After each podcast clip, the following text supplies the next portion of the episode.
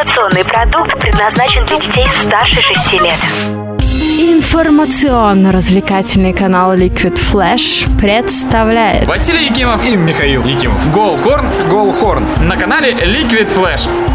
Итак, мы снова с вами. Не слышались мы уже давненько. Это Голхорн. Я вот Михаил Якимов. Это вот Василий Якимов. Это я. Да, здравствуйте всем. Мы начнем э, первую передачу в этом году. О чем мы сегодня расскажем? А, Начнем мы сегодня говорить о трансферных новостях, так как в континентальной хоккейной лиге закрылось трансферное окно и больше трансферов не будет. Ну, в этом сезоне, слава богу. Да. Также поговорим о событиях в других лигах. Ну и мы начинаем. Шайбу! Шайбу! Шайбу! Шайбу! Hey, woo! И первая новость, новости из Чехова. Витязь произвел изменения в атакующих рядах. Расторгнуты контракты с Майклом Иглденом и Павлом Воробьевым. А из нефтехимика за выбор в третьем раунде драфта юниоров 2014 года выменен Мартин Цыбок. Вторая новость. Локомотив выменял за денежную компенсацию из Минского Динамо Джеффа Плета. Да, Самого Пледа? Да, самого Плета, самого лидера атак белорусской сборной. Контракт нападающего был заключен до конца нынешнего сезона. Плет провел все 40 матчей и с 28 очками был лучшим бомбардиром Минского клуба. Второй бомбардир Амура Якуб Петружалик, набравший в 38 встречах 20 очков, 13 голов и 7 передач, продолжит карьеру в Акбарсе. Казанцы выменили 27-летнего чешского нападающего за денежную компенсацию. Контракт Петружалика с Амуром был заключен до конца сезона. То есть в следующем году, скорее всего, Петружалик в Амур не вернется. А прикинь, вернется. Но это будет чудо такое маленькое. Продолжим. Еще одна новость из стана Хабаровчан. Вслед за вторым своим бомбардиром Амур расстался и с первым. Словенец. Да-да, именно словенец. Ян Муршик в 36 матчах набрал 21 очко. Он сделал 12 голов и отдал 9 голевых передач. Но в новом году будет проявлять свои снайперские качества в ЦСКА. Армейцы выменяли его за денежную компенсацию. Контракт Муршика с Амуром был заключен до конца следующего сезона. И снова вернемся к Локомотиву. Локомотив разорвал контракт с Антоном Бутом. Э, Несколько дней назад были отправлены в расположение пензенского дизеля через список отказов. В чемпионате ВХЛ Форвард успел провести сразу три матча и забросил две шайбы. В КХЛ в этом сезоне 33-летний Бут принял участие в 25 встречах, набрав 8 очков. Защитник Марок Транчинский, прекративший трудовые отношения с Югрой, продолжит карьеру в Словане, с которым был подписан контракт до конца нынешнего сезона. В текущем чемпионате на счету Транчинский в 35 проведенных играх 14 очков, 7 плюс 7. При показателе полезности минус 6. Но не успев отыграть в Словане двух недель, этот защитник уехал в Чехию. Настолько плохо был. Ну, не знаю, может там деньги хорошие предложили Словану. Это тайна, покрытая мраком. Хану Йортика подписал контракт с Югрой, и теперь он будет работать на должности тренера-консультанта. Кстати говоря, ему 57 лет, и начинал он сезон в качестве главного тренера Адмирала. Заложил он там базу неплохую, судя по тому, как команда идет сейчас. Но контракт с ним был расторгнут в силу... Сложных семейных обстоятельств у него. Жена заболела, ну вроде как сейчас у нее здоровье на поправку пошло. Ну, вот и хорошо. На- В следующем сезоне, скорее всего, Йортика и возглавит Югру. Это такая под- подготовка его к будущему году. Но продолжим новость из ЦСКА. Иван Телегин перешел из Виннипега. Ну, именно в ЦСКА. Э, Виннипег его отпустил. Бывает. Виннипег его отпустил. На него была наложена дисквалификация еще в октябре месяце за отказ прибыть в расположение Сент-Джонса. Это фарм-клуб Виннипега. В низшую лигу, то есть, хотели сплавать. Да, в АХЛ. Ну, как бы мы пошли навстречу и отпустили его в ЦСКА. То есть он не играл в Виннипеге в этом году. И поэтому он Оказался в Москве. Ну, правильно. Что там Виннипег какой-то? Вот Москва, да. Это ЦСКА, это целых 2000 болельщиков на трибунах, которых перекрикивают 10 болельщиков новосибирцев, но об этом мы поговорим позже. А сейчас вернемся к основным трансферным новостям. И следующая новость у нас из-за рубежа. Медвежчак расторг контракт с вратарем Андреем Василевичем. Это, к слову сказать, единственный чистый, истинный такой хорват с чисто которого- хорватским паспортом. Да, у которого только один паспорт, и только хорватский. Да. Остальные хорваты, которые по-быстрому стали хорватами, будучи до этого канадцами, Ну, или в, составе, в составе Медвежчака играют неплохо. Насколько мы знаем, команда уже вплоть попадает. Но вот теперь у них нету единственного истинного хорвата.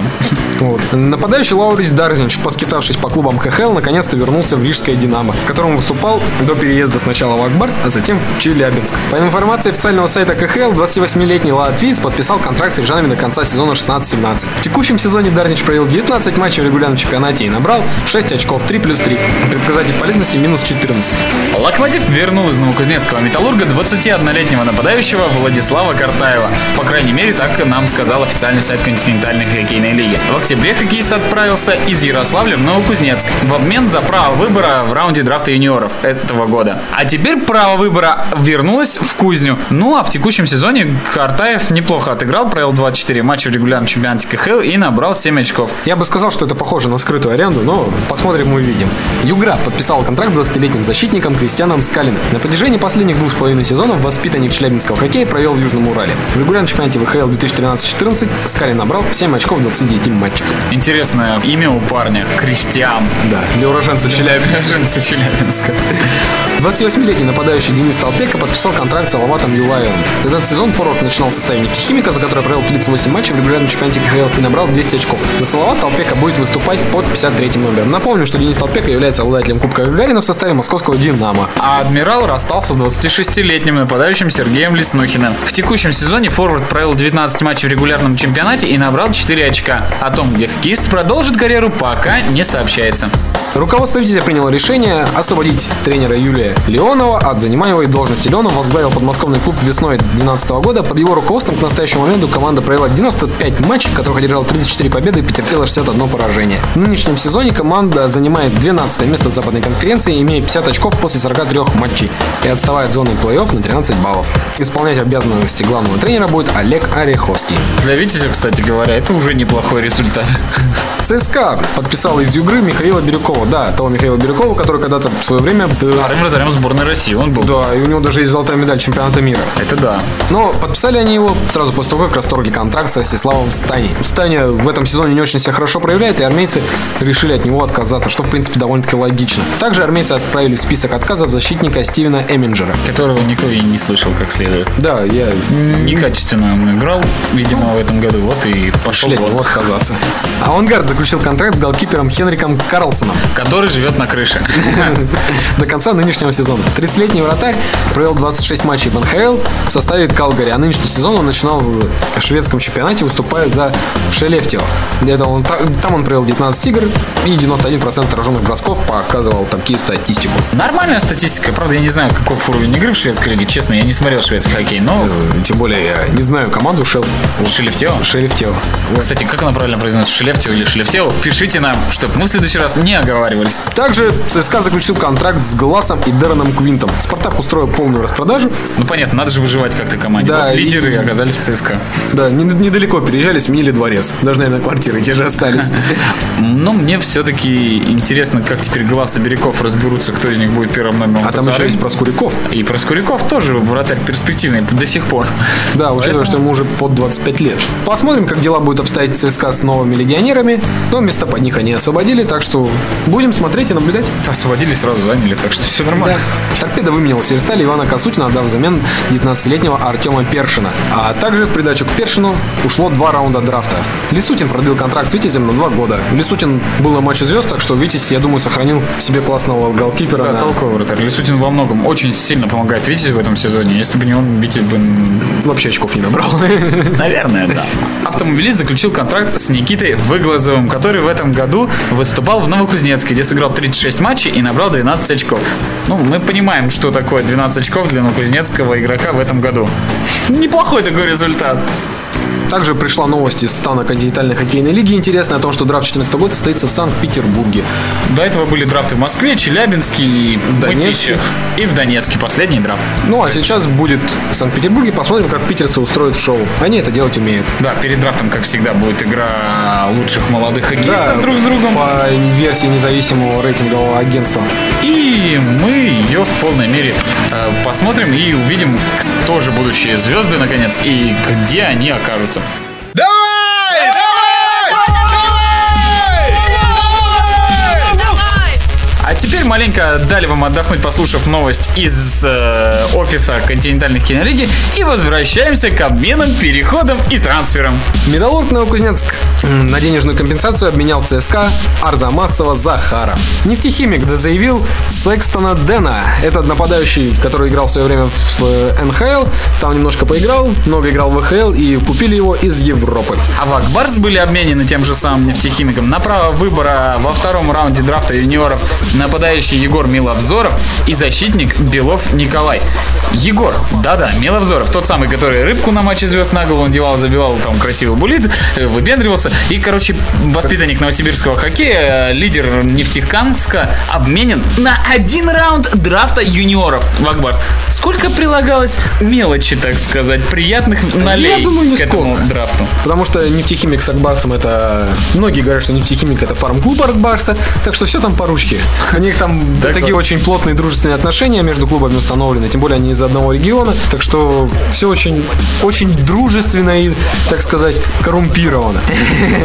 Ну, мы не будем никого обвинять в коррупции, но выглядит это как-то не очень красиво, честно говоря. И это уже не первый год творится, на самом деле. Также в Акбарс вернули Ярулина Альберта, который начинал сезон в Акбарсе, потом поиграл в нефтехимике и снова... За третий э, раунд драфта оказался в Акбарсе, ну, уже следующего. Ну, надеемся, что ребята заиграют в Акбарсе, станут его лидерами. Че, толковую игру они показывали в составе нижнекамцев. Так что, но зато теперь мы уже точно знаем, что нефтехимик в борьбу за плей-офф не продолжит в этом сезоне. СКА перевел в ВХЛ нападающего Малышева Антонова. Он в прошлом году выступал в Сибири, теперь он выступает в клубе ВХЛ. в фарм-клубе питерского СКА. А Спартак, а в Металлург Магнитогорск на денежную компенсацию обменял нападающего Михаила Юнькова. Вот так лидеры усиливаются потихонечку. Да, и Спартак распродается уже, имея 12 поражений к ряду. СКА произвел обмен с Атлантом, в результате которого в Санкт-Петербург переехал Илья Каблуков. Вот поэтому они и отправили Антона Малышева, наверное. Ну, скорее всего. Атлант получил за это деньги и выбор раунда в раунде драфта. А вот из СКА отправился в торпедо нападающий Евгений Скачков. который в этом сезоне провел 37 матчей, забил 6 голов и отдал 3 передачи. И в обмен питерцы получили право выбора в первом раунде драфта. Витязь произвели также обмен с защитником. СКА очень активно перед была с- перед самым закрытием трансферного окна, и в результате которого в Подмосковье отправился Георгий Бердюков, а в обратном направлении Динар Хафизулин. Динар Хафизулин провел в этом году 45 матчей в составе подальчан и набрал 14 очков, 5 голов и 9 голевых передач. А Бердюков в этом чемпионате КХЛ провел всего лишь 3 матча и большую часть сезона выступал в фарме СКА. Новокузнецкий металлург отправил в локомотив Рафаэля Ахметова за денежную компенсацию. Контракт нападающего был рассчитан до конца этого сезона. Торпеда заключила контракт с 32-летним форвардом Кристофером Каланосом. До конца этого сезона большую часть карьеры Каланос провел в АХЛ. Также на его счету 149 матчей в НХЛ, где он сделал 20 голов и отдал 22 результативные передачи. Ну что ж, вот они основные трансферы континентальной лиги. Надеемся, вы что-то себе успели отметить, запомнить, за какой-то информацией проследить, хотя это было сделать непросто при таком-то объеме. А мы переходим к следующему блоку нашей передачи. Вперед! Столицей вещания Liquid Flash является Новосибирск, и поэтому отдельное внимание мы уделим команде из Новосибирска, которая именуется Сибирь. Сибирь тоже начала усиливаться перед закрытием трансферного окна, и у нас были сильные проблемы в обороне, и поэтому логично было видеть, как Новосибирский клуб подписывает защитников и расстается с защитником. Пожаривший во многих матчах этого сезона Кристиан Кудрич, который до этого был лидером Который обороны сезоне. Сибири, да, в прошлом сезоне, отправился теперь в стан Астанинского Барыса. Конечно, жалко Кудрача, он прошлый сезон вел за собой всю оборону Сибири и вообще был одним из лидеров команды, но так сложилось, он может устал, может где-то не- что-то не так пошло, может подготовка к сезону плохая была, но в этом сезоне он реально не показывал своей классной игры. Я думаю, Кудрича бы никуда не отправили, а подписали бы еще одного защитника, если бы была еще одна легионерская позиция. Но он занимал легионерскую позицию, на которой можно найти кого-то более готового к играм плей-офф. Ну И нашли ведь. Да, защитник Торшиница Йозеф Грабов продолжит карьеру в Сибири. Соглашение с ним рассчитано до конца этого года. Ну вот если прииграется, то будет неплохо. Ну вот что, что сказать про Грабова. Он когда-то играл в Северстале, было это довольно-таки давно, по-моему, году восьмом-девятом. Не показывал там сногсшибательной статистики, ну что-то изменилось. А за Торшиницем я как бы не слежу. Так что посмотрим, что будет. Это неожиданный трансферный ход, на самом деле, неожиданный игрок. Но, а сейчас поговорим о положительных, о игроках, которые уже проявили себя Где можно в этом сезоне купить игрока, который может заиграть? в Новокузнецком металлурге. Конечно, тем более, что клуб не постеснялся распродать своих лидеров, как и предыдущие годы. За деньги к нам перешел Егор Мартынов, на счету которого в этом году 43 матча и 15 очков. и 16 минут штрафного времени. Но, правда, показать полезность у него всего лишь минус 6, что Новокузнецке довольно-таки неплохо, учитывая, как Новокузнецк выступает в этом году. Честно сказать, это приобретение меня порадовало. Я видел игру Сибири с рижскими динамовцами. Там Мартынов, можно сказать, поучаствовал во всех трех шайбах новосибирцев. То есть два раза он ассистировал, один раз просто находился на площадке во время гола. Он очень хорошо сыграл. Я, Я не я видел доволен. в прямом эфире, конечно, игры Металлурга, ну потому что именно в это время играет Сибирь, как правило. А, совпадает часовые пояса у регионов. Но могу отметить, что Мартынова я видел в нескольких нарезках моментов, и именно когда он находился на площадке новокузнецкой команды, у соперников возникали проблемы с реализацией. Ну Да, он играл в первой паре защитников в Новокузнецке и был главным защитником по игре в большинстве. Ну, собственно говоря, это все трансферы Сибири, все его усиления, какие-то переходы перед плей-оффом. То есть вот он состав клуба, который будет играть в плей-офф. Еще вернется защитник Белов после травмы. И, думаю, защита у Сибири теперь будет отличная. То есть вдохнут свежесть. Ну что ж, а теперь немного о матчах, которые Сибирь успела провести в эти дни января. за весь январь. Начинала год Сибирь с домашней серии игр, и первой из них была Сибирь Стали. Сибирь уступила 3-2. Счет был открыт в начале второго периода, отличился Александр Нестеров. На 32-й минуте Николас Андерсон при помощи рикошета восстановил равновесие, а затем в быстрой контратаке вывел вперед Сибирь Стали Анатолий Никонцев. В третьем периоде настойчиво сыгравший на пятачке Нестеров сделал дубль, на что череповчане ответили дублем Никонцева. Замена вратаря не помогла новосибирцам спасти игру, и в итоге они продлили свою полосу неудач. И это было седьмое поражение в последних девяти матчах. Но при этом игра смотрелась еще очень плачевно, потому что не, Не- реализовывали связи, связи в моменты, атаке не да, было. не было связи в атаке. То есть где, где-то сзади очень много ошибались. Не было в атаке какой-то такой изюминки, чтобы решить проблемы нехватки голов. То есть Да-да-да, вот какие Лидеры не тащили. Проблемы высвечивались яркими такими пятнами. А следующая игра была против Атланта. И вот эта игра меня, как э, болельщика и зрителя, очень впечатлила. Яркая была игра, мощная, кость в кость, э, нерв нерв. Она начиналась сразу с драчки, грубо говоря. Ну, Ну, не с драчки, а с удаления до конца игры. То есть прошло там, по-моему, секунд Да, она- 15. И Нестеров, который в предыдущем матче сделал дубль, отправился отдыхать. за удар локтем в область головы там игрока Атланта он отправился до конца матча. Отдыхать. Вот. Ну и еще ему дисквалификацию дали до двух матчей. В следующих играх с Локомотивом СК он не принимал участие. Так, ну что касается матча. Сибирь вывела этот матч 3-1. И именно, наверное, такой победы, победы через силу, через боль где-то, вот через такое прям боевую, по боевой победы такой прям заслуженной. Не хватало новосибирцам, чтобы выйти из этого Ступора вот этого, который поражение, который преследовал этот шлейф, тянулся Да, за да, кругом. да. На- который начался еще в конце ноября и закончился только в начале января. Ну что, 3-1. Новосибирцы с самого начала владели инициативой, но воплотить игровое преимущество в голы сумели лишь в третьем периоде. Вот терпели-то. Когда Евгений Артюхин в своей зоне потерял шайбу, ее подхватил наш лидер Юрий Лехтеря, а Дмитрий Моня с его передачей четким броском распечатал ворота Сергея Борисова. Ну, Вратарь Атланта, для тех, кто не в курсе. Кстати, который очень неплохо стоял в воротах в этой игре. И очень повысил свой процент отраженных бросков. Ну да. В итоге он отразил целых 48 бросков, не справившился всего лишь с двумя. Потому что третью шайбу Сибирь забивал уже в пустые ворота, да. Как мы На 55-й минуте Копейкин переиграл Борисова в большинстве, и эта шайба стала победой для новосибирского клуба. В третий раз она попала в сетку тоже от Копейкина. Ну, как мы уже сказали, уже в пустые ворота. Пустые ворота. Очень не понравился в этой встрече Артюхин. Грубый, особенно вот в конце, когда вот у него Лехтеря перехватил шайбу, когда Сибирь повела. Прям у него там эмоции, там, наверное, в мозгу, там, знаешь, рычажок такой есть. да, и начал грубить почем зря. Вот э, а, вратарь Сибири Мика Коскинин, который защищал ворота команды в этой встрече, забирает шайбу, все, уже защитнички встали, нападающие тоже остановились. Артюхин влетает в него и начинает клюшкой тыкать ему в грудь. Не между щитков, в грудь. Евгений, пожалуйста, попей Успокоитель. успокоительный. Новопосит, я не знаю. Вот это реклама идет по телевизору, множество таких средств. Пожалуйста, посмотри хоть раз телек и попей успокоительный. Мне иногда кажется, что когда Артюхин делает грубую ошибку, у него там есть такое в мозгу реле. Такое, оно там без, не без. И так хлоп в без переключилось, и он бесится, пока не конец игры. Да. Вот.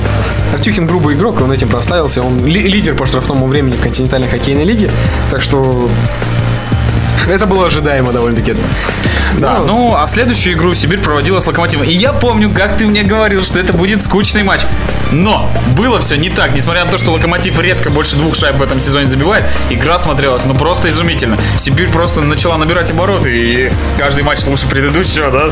Игра смотрелась за счет того, что Сибирь начала набирать обороты, именно, как ты сказал, именно из-за этого. Потому что у нас появилось какое-то конструктивное действие в атаке, появилась какая-то возможности, стали бросать больше, стали какой-то вот, ну, активности добавили, стали меньше ошибаться, характер какой-то появился. А, кстати, по броскам, вот во всех матчах, о которых мы уже рассказали, да и следующих, о которых сейчас будем рассказывать, перебрасывали соперников налегке. За исключением, Реально. может, одного ЦСКА. Ну да, а во всех остальных матчах перебросали соперников. Почему? В ЦСКА тоже матч ЦСКА Сибирь, по-моему, был там она в конце, когда играли 5 минут. Ладно, давай вернемся к ЦСКА, когда дойдем до ЦСКА. А во всех матчах, вот, о которых мы уже рассказали, Сибирь перебрасывала соперников в 2-3 раза. Но забивала 3-1, это уже довольно крупный счет для Сибири, несмотря на что. То есть проблемы с реализацией, надо с этим что-то делать. А, Я надеюсь, к плей-офф игроки восстановятся, Лехтерев в сборную Финляндии съездит, там всех выиграет, ну почти всех, кроме одной команды, за которую мы все будем говорить. Вот. И вернется довольный с собой и будет забивать каждую вторую бросок. Это была третья к ряду по поражению ярославцев. И во встрече с новосибирцами они всего лишь 24 броска сделали э, против 45 Сибири. То есть о чем ты и говорил, вот сухая статистика. Последний домашний матч, четвертый в серии, Сибирь играла со СКА. Ну и выиграла его 4-0. Четвертый матч серии 4-0. Все логично. Ну, еще бы у соска не выиграть. Мне всегда нравится, когда произносят соска, и получается то ли соска, то ли сосок. Ну, непонятно. Да, питерские армейцы были в гостях в Новосибирске. Лидеру питерского СКА Илье Ковальчуку очень не понравилось играть в Новосибирске, так как судьи, когда он ошибался, не удаляли игроков соперника. То есть он ошибется, а игроков соперника не удаляют. А Он еще едет, просит, требует что-то. Да, ну это уже вопрос к судейству и конкретно к поведению Ильи. Но перейдем Это, непосредственно... по-моему, было довольно-таки честно. Да, к судейству на самом деле претензий нет. Перейдем непосредственно к игре. Первый период прошел такой в борьбе прям плотной, жесткой, то есть до, до первой ошибки. То есть был безголевой, но вот в середине второго периода новосибирские, новосибирские хоккеисты смогли дважды отличиться. Сделал это Дмитрий Кукрышев и Алексей Копейкин. Ну, Алексей Копейкин это сделал тоже с передачи все того же Дмитрия Кугрышева. Ну, Кугрышев вообще в этом сезоне играет Раскрылся. шикарно, да. В заключительной 20 минутке Лехтеря сделал дубль, забросив вторую шайбу уже в пустые ворота. Никита Беспалов, кстати, проводил тогда второй матч за Сибирь. Первый он играл с Югрой. Там Сибирь проиграла 2-1. И первую плюха, это была прям плюха. Да, позор, Но можно сказать. это было в декабре месяце. А теперь его как бы презентовали новосибирским болельщикам как игрока Сибири на льду. И он отразил все 33 броска. Неплохой старт, но защитники очень хорошо отыграла оборону. На редкость хорошо отыграла оборона в этом матче у Сибири. Для этого сезона. Да. И во многом, наверное, благодаря этому Никита и остался сухим в этом матче. Но он и сам, конечно, не раз спасал. Нет, конечно, да. А потом у Сибири началась такая выездная серия. Первый матч был через день после игры всех звезд, которая прошла в Словакии. И там были новосибирцы Лехтеря и Коскинин. И Дмитрий Вячеславович, конечно. Квартальных тренер, да. Он не выиграл соревнования в метании Планшет. планшетки на дальность. Это было для тренеров соревнования. Все думали, что ее выиграет Майк Киннон, но у него не получилось. Выиграл ее тренер СКА. Юка Яланин. Да. Ну, как, как СКА выступал в последние игры, он натренировался и был готов к этому конкурсу. А Вообще очень интересно прошел All-Star Game. Ну, как обычно All-Star Game. Но не хватало ему той яркости, тех эмоций, Эмоций. которые были в Челябинске. Вот там было действительно шикарно и неповторимо. Посмотрим, что смогут сделать в следующем сезоне в Омске. Перейдем непосредственно к игре. Долгое время на табло Словнафтарейна горели цифры 1-0 в пользу словаков. Мирослав Шата на 14 минуте реализовал большинство. До поры до времени Слован достаточно успешно мог, получалось у него обороняться. Он отражал все атаки новосибирской команды, но незадолго до конца основного времени Олег Губин в касании послал шайбу между ног вратарю, превратив гол своевременную передачу Степана Санникова. Овертайм прошел довольно-таки скучно, но в серии бросков победу праздновал Слоун благодаря попытке Михала Вондраки. Ну, Сибирь увезла одно очко из Словакии. Неплохой результат, на самом деле, потому что дома Слован играет довольно... Сильно. Довольно четко. Да. Довольно хорошо. Следующий матч в этом турне была игра с ЦСКА, с московским ЦСКА, где первый матч в воротах армейцев проводил Михаил Бирюков. Игра была очень классная и очень хорошо смотрелась, то есть новосибирцы полностью в основном переигрывали армейцев. Вначале, правда, армейцы открыли счет, потом новосибирцы сравняли и вышли вперед. То есть переломили ход встречи. Но в конце третьего периода очень ненужное удаление за удар локтем в голову Александра Радулова, который тоже очень много ругался на скамейке, потом даже камеру полотенцем закрывал, чтобы его не снимали, как он там плачет. Как он переживает эту травму. Константин Алексеев это заработал. А Константин Алексеев воспитанник Новосибирского хоккея. В Новосибирске Радулова очень не любят за то, как он себя ведет некрасиво и некультурно вообще, неприлично. Нельзя так себя вести, когда ты в статусе звезды находишься. Мы помним матч против Салата, как он тут хамил и грубил. Это и, уже- видимо, у Алексеева взыграли какие-то чувства патриотические такие местечковые. И он вдарил в лицо э, Радулову. Но зря он это сделал, потому что благодаря этому ЦСКА смогли сравнять счет. И за 5 минут, так как эти бы 5 минут были почти до конца игры, основного до конца основного времени, Новосибирцы очень потратили много сил, отбиваясь и сохраняя счет.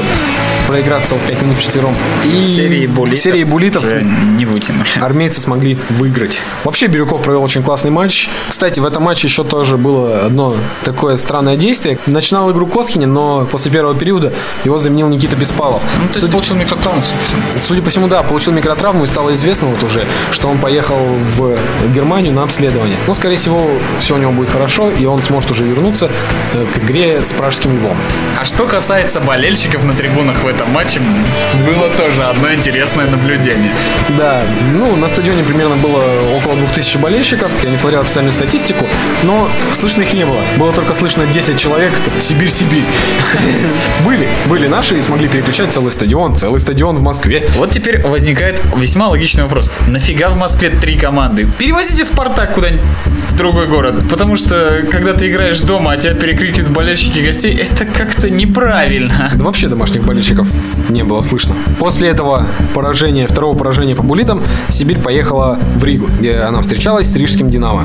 Эту игру новосибирцы уже выиграли, и выиграли ее полновесно. Взяли счетом 3-2 в основное время. Хозяева дважды выходили вперед, и оба раза сибиряки отыгрывались. На шайбу Марцела Гайшчика, подставлившего клюшку на пятачке, гости ответили голом Дмитрия Мони, добившего опасный бросок Йори Лехтере. Мэтт Робинсон в большинстве от сини поразил ворота Никита Беспалова, но Алексей Копейкин вновь восстановил равенство. Тоже от сини, тоже броском, но в равных составах, и причем случайным таким голом, как мне показалось.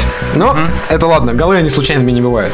Это правильное суждение. В третьем периоде Санди Сожелинч поднял свою команду, повел в атаку, но вместо того, чтобы в очередной раз выйти вперед, рижане пропустили контрвыпад и шайбу в свои ворота. Озанич не успел вернуться в оборону, Степан Санников и Олег Губин, которые в матче со Слоуmaном сравняли счет, выкатились 2 в 1 и последний забил гол. А мы, когда смотрели этот матч, отметили для себя несколько интересных наблюдений. Например, про вратаря Рижан.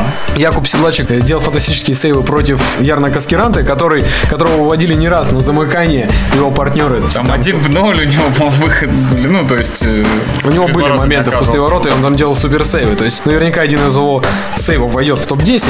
Но при этом... Но при этом- Копейкина. Бросок Копейкина, который был несложным и который был от синей линии, так он кистевым, главное, не щелкнул. То есть шайба так летела. Ну, Забрасывал в зону, как что называется. Ну, он как забрасывал? Ну, то есть, чтобы игру перевести в зону, то есть, если он возьмет шайбу седлачек, то вбрасывание, на вбрасывание в Сибири хорошо играют центральные нападающие, может отскок, то есть, там уже были игроки на добивании. Он бросал, чтобы на продолжение атаки. Ну, а тут хоп и гол. То есть, э, для всех неожиданно, наверное, сам Алексей очень долго радовался этому голу. Такой, вау, гол, вау. Вообще, кстати, Копейкин в этом э, году очень много забивает голов, так сказать, случайно, то есть, там, в пустые ворота или еще каким-то таким образом. Вообще, рижане очень э, плохо играли в атаке и смогли нанести за весь матч всего 11 бросков. Ну, а вот новосибирцы сделали целых 38. Беспалов всего лишь справился с 9 бросками. И это процент отраженных бросков его, наверное, убило там очень низко, там 85, наверное, и ниже. Нет, ну рижане хороши, когда у них были атаки, они, конечно, действовали на редкость изобретательно Да, особенно когда первый гол они забивали, то есть там Да. атака в 3-2, красивая передача и там четкое подставление, то есть все было... Муа! Молодцы нападающие, скорее. Но матч выдался ярким. Э, Честно скажем, на момент записи мы не знаем, как закончился последний матч э, в столице Чехии, который Сибирь проводит в эти минуты против э, местного льва. И об этом вы уже узнаете сами. И- зайдите на новостные сайты, там все будет написано. Я жене после хоккея показал, чего умею. И теперь жене моей очень нравится хоккей Ну что ж, вот мы и поговорили о клубе из столицы Сибири. А теперь перейдем к разговору о самых интересных событиях прошедшей недели. Самое интересное случилось днем 19 января в Челябинске, где проходила русская классика. Да-да, вот буквально в воскресенье с между собой сражались Челмет и Лада из Тольятти. Ну что такое русская классика, во-первых? Русская классика это матч под открытым небом. На футбольном стадионе проходило. коробку, Да-да-да, выгоняют туда хоккеистов играть в шапках. ну и Зрителей трибуну зовут, конечно. Ну, вот зимняя классика, которая состоялась в, начале января в НХЛ, собрала 106 тысяч на стадионах. Это был новый мировой рекорд посещаемости хоккейных матчей. Так что В России такого рекорда пока не установлено, но я помню, что два года назад в Красноярске проходила первая русская классика, где Сокол играл против восстанавливающегося на тот момент Локомотива. И на стадионе было больше 16 тысяч зрителей, по-моему. То есть для России это, по-моему, рекорд на данный момент. в Челябинске было меньше. В России просто холоднее, когда играют русскую классику. Да, в США там снег привозят, чтобы создать антураж, да. Но в этом году в США с проблем со снегом нет. Там они играли минус 5 и все говорили, о, как холодно. А у нас и минус 15, и То есть- это нормально. Зрители спокойно катались там на лошадях, можно было даже покататься на верблюдах на гербе Челябинска. КХЛ ТВ подготовил такую обширную программу к русской классике, то есть там катались на верблюдах, рассказывали об игроках. Это все было очень интересно смотреть, и в итоге сам матч. Были конкурсы, там зрителям было чем заняться, так что кто пришел, не наверняка не пожалел. Сам матч закончился со счетом 5-2, победили гости, То есть победила Тольяттинская Лада, да. Да, то есть игра очень была такая необычная, другой хоккей был. Обычно ты сходишь, когда на стадион, на, ну, на открытый стадион, там лед мягче, там очень мягкий лед, там клюшки не жесткие, они не дервенеют от холода, то есть там накат проще, скорости выше. А на открытом льду, то есть когда там минус 15, тем более, как сейчас было в Челябинске, Ты продолжай, я просто ты этим ртом слушаю, мне вставить нечего.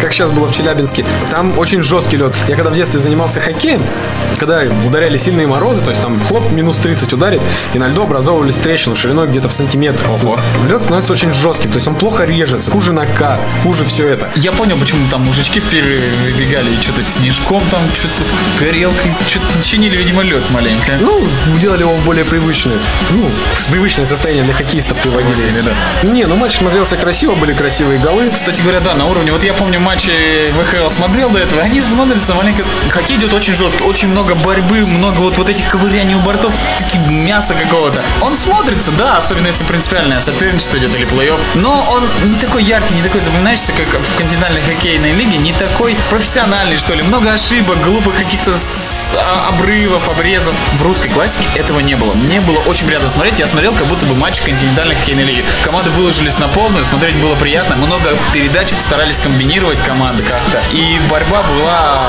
в меру. То есть она была такая, какая должна быть в матче высокого уровня, а не просто мясо. Э, Игроки команд выложились на полную, тем самым интересный хоккей подарили зрителям. всем, кто пришел, наверняка любителям хоккея он понравился. А что еще хочется сказать? Очень яркий был матч, антураж у него был, и лига действительно, наверное, потратила высшая кинолига средства на то, чтобы это организовать, потому что продавалось много амуниции. Ретро-формы были изготовлены для команд. Да, то есть Челмет играл в красной форме с Еще металлургом. металлургом это в советские времена. Да, в советское время. А Лада играла в форме, с которой она становилась чемпионом в- России, по-моему, да? Да, в этой форме Белой форме. чемпионом России. Антураж был создан, все было создано, и матч сам прошел на ура. Это было приятно. Были еще всякие шапки, шарфы, ну, то есть атрибутики было на ура. Атрибутика, это как все ругались, то, что в Красноярске не хватило атрибутики, то есть все такие пришли, опа, атрибутика кончилась быстро. А я хочу шапочку шарфика, и нету. Да, ну, такую ошибку не допустили уже в Челябинске, и все прошло на ура. Ну что ж, мы будем ждать следующего года. Надеемся, в еще одном из городов высшей хоккейной лиги пройдет подобное мероприятие, соберет кучу болельщиков, телекамер и будет минус 5, чтобы был весь стадион. Потому что для русских-то минус 5 действительно не холодно. Да, тем более чек там продают. Все, все окей. Ну вот, мы обсудили самые яркие трансферы января, самые яркие игры и моменты, Самые значимые события немного задели, какие-то более подробно. какие-то нет. Но вы уж нас не судите. С тобой были Василий Якимов И Михаил Якимов. или с вами, если вы почтенный муж. Всем пока, услышимся под звук хоккейной сирены. Услышимся на уютном канале Liquid Flash.